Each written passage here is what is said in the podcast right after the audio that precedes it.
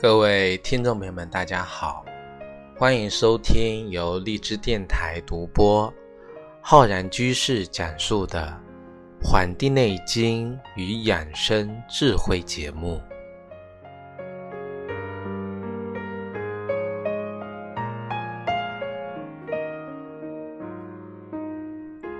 本期节目呢，要跟各位听众朋友分享我们节气养生的知识。那么我们今天啊，要跟各位听众朋友分享的是我们的这个处暑节气。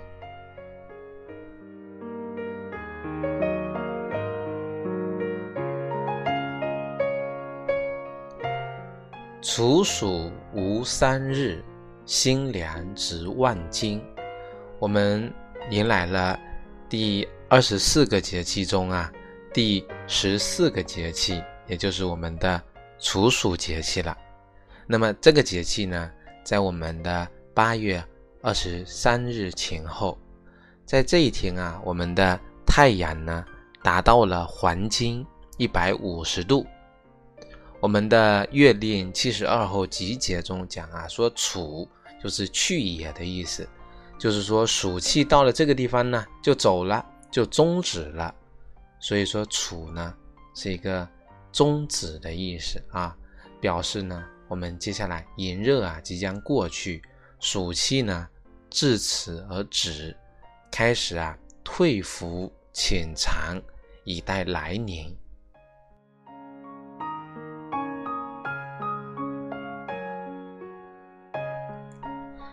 处暑节气呢，它不同于我们的小暑、大暑，也不同于我们的小寒、大寒，它是代表着一个气温啊，由寒热啊、炎热向寒冷的这么一个过渡的天气。我们呢，阳气它催熟了万物之后呢，自然就会退位。那么这个时候呢，阴气啊开始弥漫，万物啊。得阴气则结出果实。我们讲阳气是这个虚的，阴气是实的啊。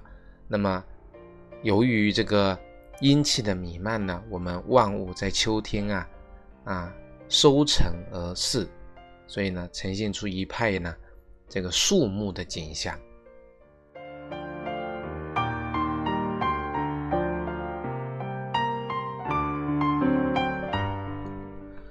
我国呢，将这个处暑分为三候啊，一候叫阴乃祭鸟，二候天地始肃，三候禾乃登啊。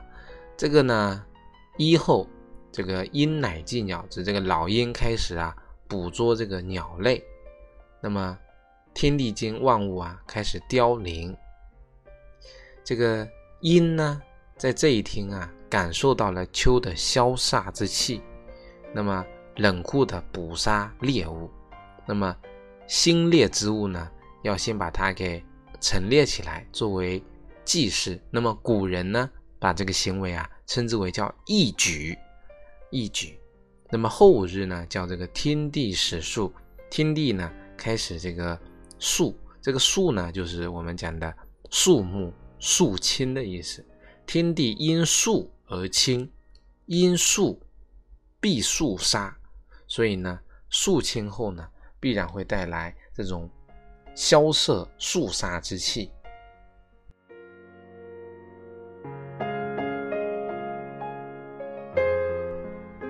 那么再五日，也就是我们的这个最后的这个十到十五天啊，那么就是我们的这个禾乃登，禾它指的就是我们的。这个粟啊、稷呀、稻啊、粮啊这类农作物的总称，登呐，我们就指的就是那个成熟的这个意思。所以说，禾乃登就是说五谷各类，由于天气的肃杀，那么呢，庄稼才有收成，才成熟，所以我们叫做禾乃登。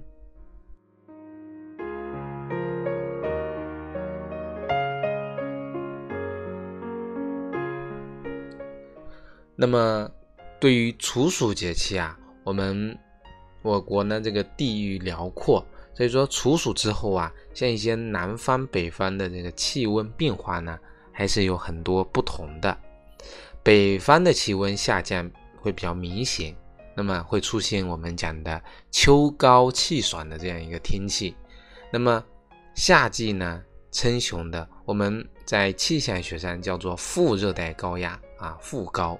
虽说大步南侧，但是呢，却不肯轻易的这个结束它的这个残残余的这个热量，所以说呢，它这个很难的马上退回到这个西太平洋，所以说在它的控制下，我们的南方地区啊，啊，虽然说感受到了一丝丝的凉意，但是呢，因为在处暑的尾声，我们还是能感受到这个感受高温天气，这就是我们讲的。这个名副其实的这个秋老虎了。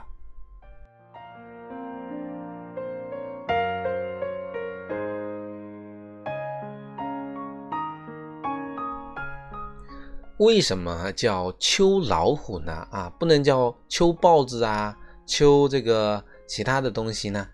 我们古代啊，中国古代哲学认为，这个秋天在我们的五行中属金。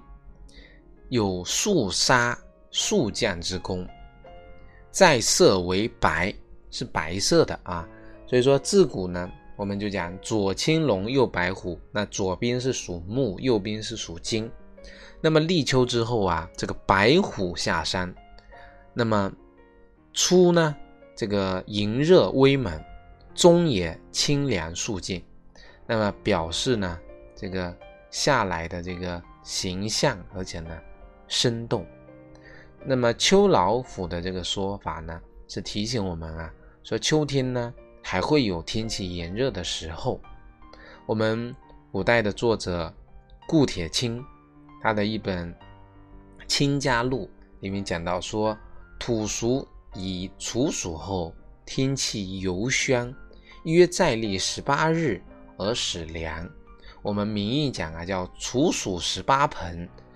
认为呢，沐浴十八日，就是说还得经历呢大约十八天的这个沐浴呢，不是说洗澡，而是说啊流汗的这个日子。所以说处暑过后还得经历将近呢十八天啊。我们像长江中下游地区呢，往往在秋老虎天气结束后呢，才会迎来呀秋高气爽的我们叫小阳天啊。不过呢。这个都得到我们的十月份啊以后了。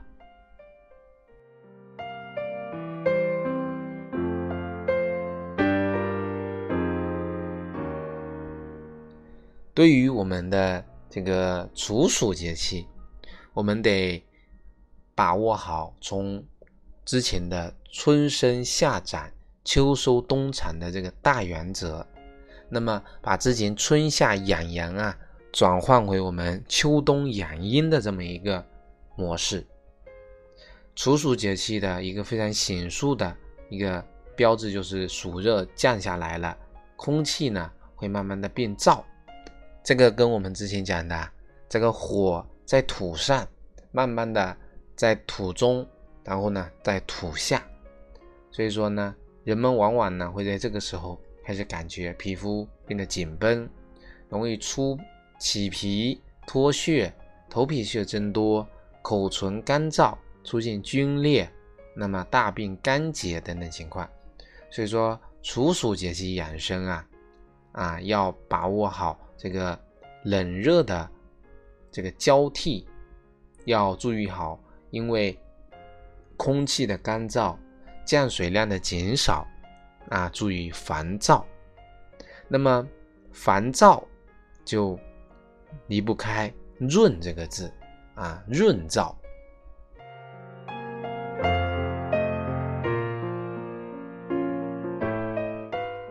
所以呢，我们讲处暑节气养生，把这个“润”这个字啊摆在一个非常重要的位置，因为防秋燥就要润。润燥呢，我们就得从这么几个地方入手。第一个就是润我们的肺，肺。啊，是我们的焦脏，非常的娇弱，喜润恶燥啊，喜欢湿润，不喜欢干燥。干燥呢是伤害我们肺脏的一个重要的一个原因。所以说，我们呼吸系统啊，它是一个开放的系统，它是以肺为我们的一个主要的脏器，它从我们的鼻腔到我们的咽喉，再到气管、支气管，再到肺。那么，因为秋季的干燥的空气呀，它就容易一路的肆虐，那么就容易经过我们的脏器，那么都会受到伤害，那么从而呢，造成我们呼吸道方面的这个问题。另外呢，我们的肺和大肠啊是相表里的，两者呢关系非常的密切。肺为燥邪所伤的时候呢，就会波及到我们的这个大肠，那么就会容易引起我们因为肠燥出现的便秘。因此呢，秋燥伤身，养生啊。重点在于润我们的肺。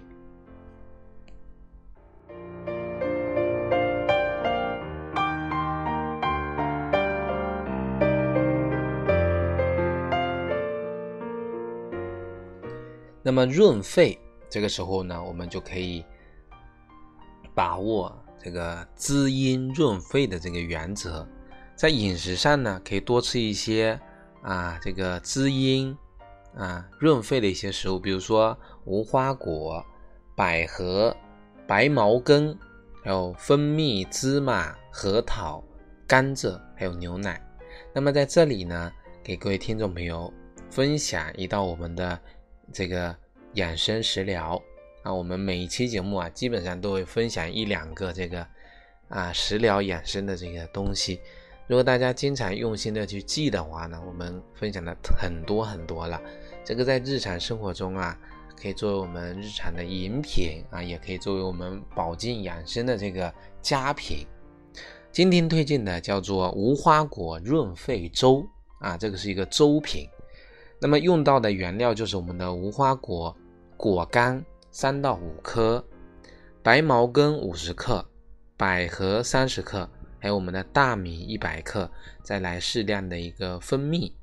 那么就是首先呢，把我们的这个白茅根啊洗干净，入锅加水煮二十到三十分钟，将这个白茅根取出之后，再加入切碎的无花果、百合跟大米，那么熬到米呀熟烂了，等这个纳凉了之后呢，再加入适当的蜂蜜调味，那么进行一个食用。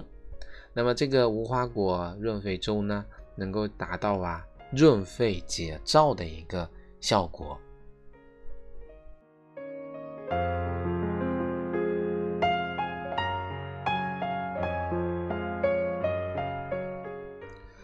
除了润肺呢，那么我们得润这个我们的肠啊。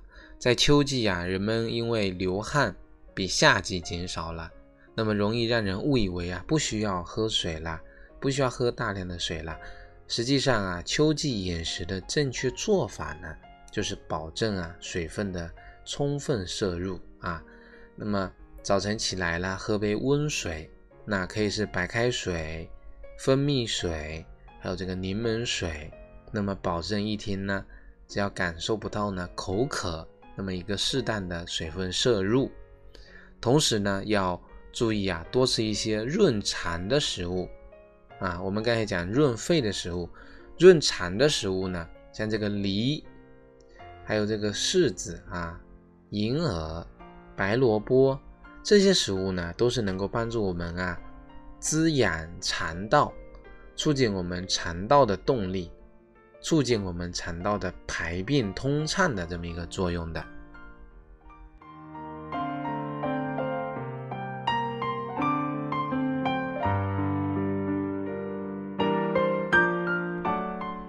那么在这里呢，给大家推荐一个清润的一个茶饮啊，这是一个饮茶的这个啊一个方子，叫玄麦饮。这个玄麦饮呢，用到了我们玄参十克、麦冬十克、黄芪十五克、以及我们的莱菔子五克。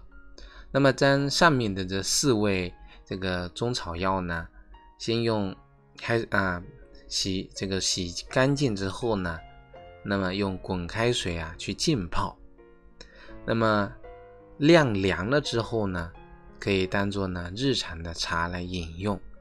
那么这个方子啊，能够起到润肠通便的这么一个效果。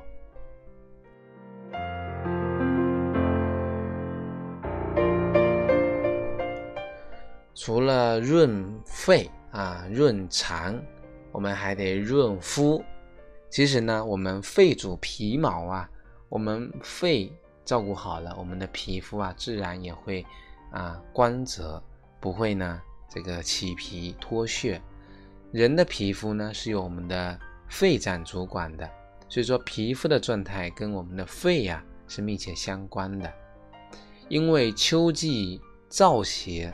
容易伤肺，所以说我们的皮肤呢也容易出现干燥啊、起屑呀、瘙痒等等的这个情况。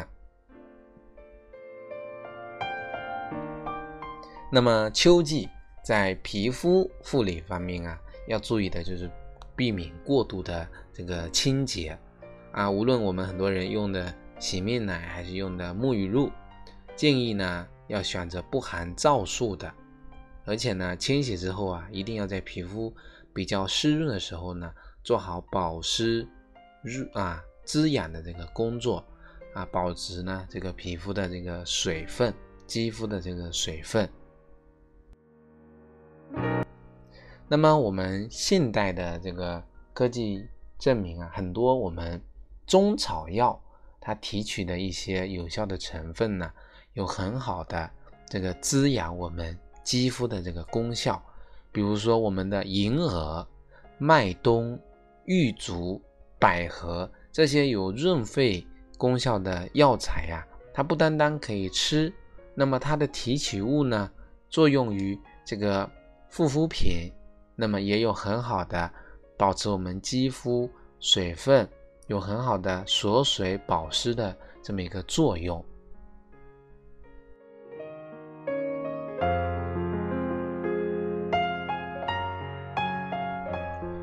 那么我们再来讲一讲，我们这个在入秋之后啊，要润我们的第四个部位，我们的唇啊，嘴唇。我们经常到了秋冬季节啊，嘴唇干裂，甚至呢这个脱皮、出血等等的这个情况。那么我们嘴唇啊，是直接暴露在我们外面的这个黏膜，那么容易因为缺水干燥。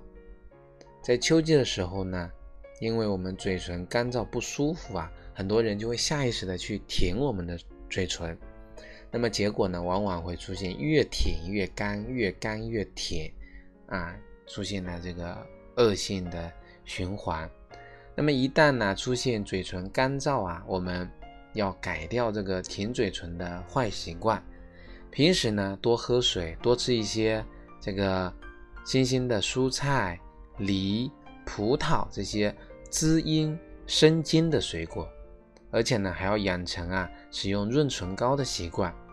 这个润唇膏啊不是涂一次管一整天，其实就是说你感觉到干燥了，就要随时的去补充啊，去润滑我们的这个唇部。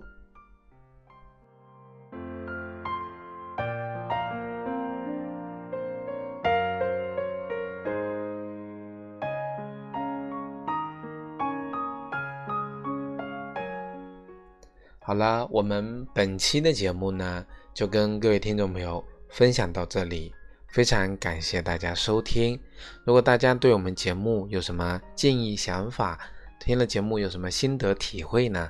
可以在我们节目下方留言，也可以把我们的节目分享到朋友圈，分享到新浪微博，分享给大家亲朋好友一起学习。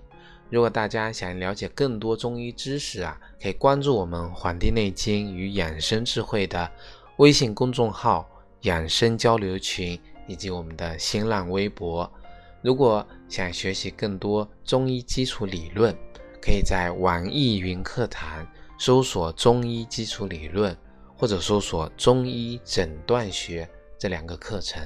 好了，咱们下期再会。